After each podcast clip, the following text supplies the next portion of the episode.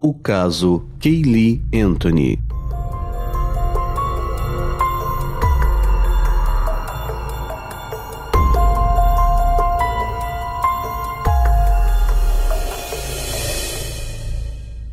Kaylee nasceu em 9 de agosto de 2005. Era filha de Casey Anthony, um nome que veio a ser muito mais conhecido mundialmente do que o nome da vítima deste caso em si. Casey Anthony tinha 19 anos quando ainda vivia com seus pais. Segundo eles, seu estilo de vida era notívago, frequentadora assídua de festas e boates. Uma pessoa que valorizava muito sua diversão sem regras. Cindy e George, seus pais, começaram a perceber que de repente a barriga da filha estava ficando aparente. Seu corpo parecia mudar. Ela estava ganhando peso, sintomas que para eles lembrava uma pessoa em início de gravidez. Eles chegaram a questionar Casey sobre essa possibilidade, que ela negou e o fez durante alguns meses, mesmo este fato estando cada vez mais evidente. Assim que não pôde mais esconder devido ao tamanho de sua barriga, ela finalmente assumiu, afirmando que também não estava pronta para ser mãe e pretendia entregar o seu bebê para a adoção. Cindy e George imediatamente se mostraram contrários a essa opção e se propuseram, mais do que prontamente, a ajudar a filha a criar o novo ou nova integrante da família Anthony. Sendo assim, sentindo-se um pouco mais segura, Casey decidiu manter sua criança por perto, mesmo que não tenha dito quem seria o pai da criança. Ela tinha um ex-namorado que havia morrido recentemente em um acidente, mas atualmente já estava em outro relacionamento. Após o nascimento da pequena Kaylee, um exame de DNA foi feito e mostrou que o namorado atual não era o pai da criança, que ainda assim, como ele gostava de Casey e tinha se apegado a Kaylee, decidiu tratá-la como sua filha, mesmo que Casey ainda morasse com os pais. A vida da família prosseguiu até que em 2008, Casey teve uma grande discussão com seus pais, motivada pelo modo de criar a filha, que era por Cindy e George considerado um tanto quanto relapso. Essa briga resultou em sua saída de casa, levando com ela sua filha e seus pertences. Ela estava decidida a morar sozinha. A partir deste momento, o contato dos avós com a pequena Kaylee diminuiu. Na grande maioria das vezes, o telefone era a única alternativa de saber notícias de sua neta. O atrito entre Casey e os pais ainda continuava, e depois de um tempo, ela começou a negar que Cindy ou George falassem com Kaylee. No momento dos telefonemas, ela passou a dar desculpas para manter a filha longe do telefone, dizendo que ela estava no banho ou brincando, que estava na casa de alguma amiga ou com sua babá, uma mulher chamada Zenaida Gonzalez, que ela chamava de Zene.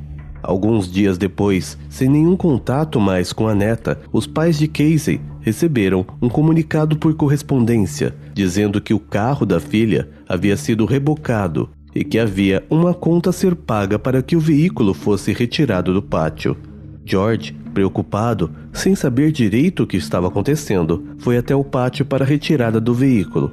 Lá, dentro do carro, havia a carteira de Casey, a cadeira de bebê de Kaylee Porém, nitidamente o carro não era usado, fazia bastante tempo.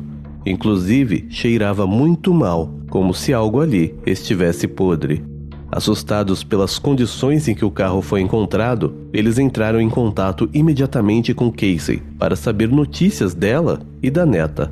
Casey, nesta hora, estava na casa de um namorado e disse que sua filha estava com a babá, Zenny, Cindy e George insistiram que precisavam ver as duas para que ficassem tranquilos. Após alguma insistência, Casey aceitou um encontro e neste ponto a história toma um caminho ainda mais sinistro. Assim que os avós se encontraram com Casey, imediatamente solicitaram que ela os levassem até a tal babá para verem a neta. Casey concordou e cerca de 45 minutos depois, rodando a cidade, ela não os levava a lugar nenhum, entrando e saindo por caminhos que claramente não faziam sentido. Neste momento, ela parou o carro e contou a história de que Kaylee estava desaparecida, que ela havia sido raptada pela babá Zene há cerca de 31 dias.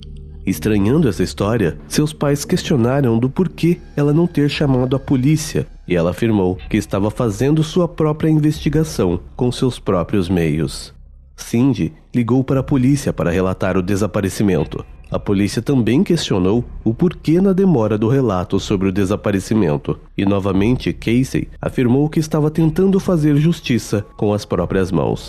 Algumas outras questões acabaram por levantar suspeitas contra Casey. Ela agia durante o desaparecimento da filha como se nada tivesse acontecido. Foi a festas, participou de concursos de beleza e, inclusive, fez uma tatuagem escrito Bela Vita. Seus amigos também relataram que em nenhum momento ela sequer deu a entender que sua filha havia desaparecido. Durante a investigação, ela chegou a dar outras falsas informações, como a indicação de onde trabalhava, que na verdade havia sido demitida há anos.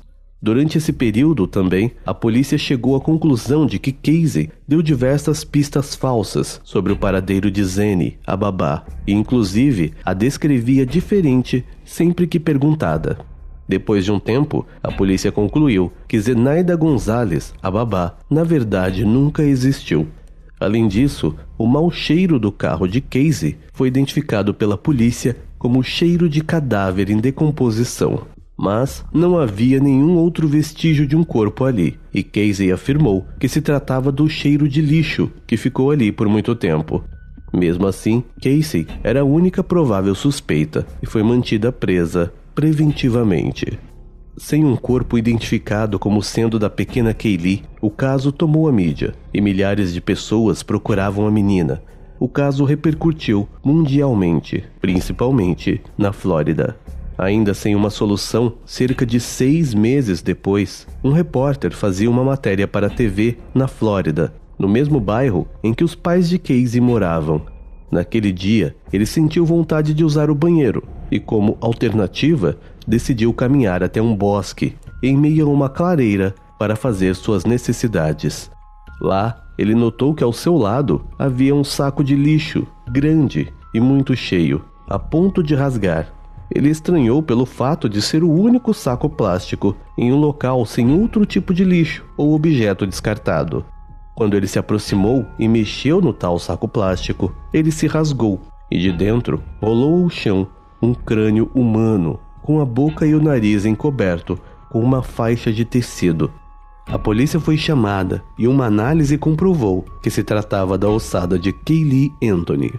Devido ao estado de decomposição avançado, não foi possível identificar se havia algum hematoma ou traumas pelo corpo. Casey foi acusada pelo assassinato e mantida presa. George Anthony, o avô, cometeu uma tentativa de suicídio ao saber que a neta estava morta. O julgamento de Casey só aconteceu em 2011, três anos depois dos fatos. Novamente, alguns pontos tornam o caso ainda mais polêmico. Na casa dos avós da menina, no histórico do computador, a polícia encontrou algumas buscas suspeitas, desde como se fazer e usar clorofórmio a formas de se quebrar um pescoço e instruções sobre armas de caça. Existem duas teorias para a morte de Kaylee Anthony. A primeira diz que Casey teria matado a filha. Ela usou o clorofórmio para fazer a menina dormir e em seguida tapou sua boca para que, caso ela acordasse, não gritasse. Teria assim asfixiado a menina. Com ela já morta e sem saber o que fazer com o corpo, Casey teria andado com ele vários dias no porta-malas do carro, até colocá-lo nos sacos de lixo e deixar no bosque perto da casa de seus pais. Outra teoria diz que a família Anthony, na verdade, era cercada por brigas domésticas violentas. Afirma que George Anthony teria abusado sexualmente de Casey desde que ela era uma menina. Fato este que teria deixado sequelas, como inclusive fazer com que ela se tornasse mitomaníaca, e que na verdade Kaylee teria se afogado na piscina da casa dos avós, George, em um ato de desespero para proteger-se e proteger a filha, teria tentado se desfazer do corpo da neta, que na verdade seria fruto de um abuso sexual dele contra Casey. Mesmo que não tenha sido feito um exame de DNA, com medo de tudo vir à tona, ele teria tentado suicídio. Nenhuma das duas teorias, segundo o juiz e os jurados, tinham provas físicas suficientes para serem confirmadas. Sendo assim, Casey Anthony foi considerada inocente das acusações de assassinato em primeiro grau, abuso infantil e homicídio involuntário, sendo condenada a quatro anos de prisão por passar informações falsas à polícia. Assim que cumpriu sua pena, Casey Anthony, a mãe mais odiada da América, deixou o país para manter sua segurança devido ao número gigantesco de ameaças que recebia. O assassino da pequena Kaylee nunca foi preso.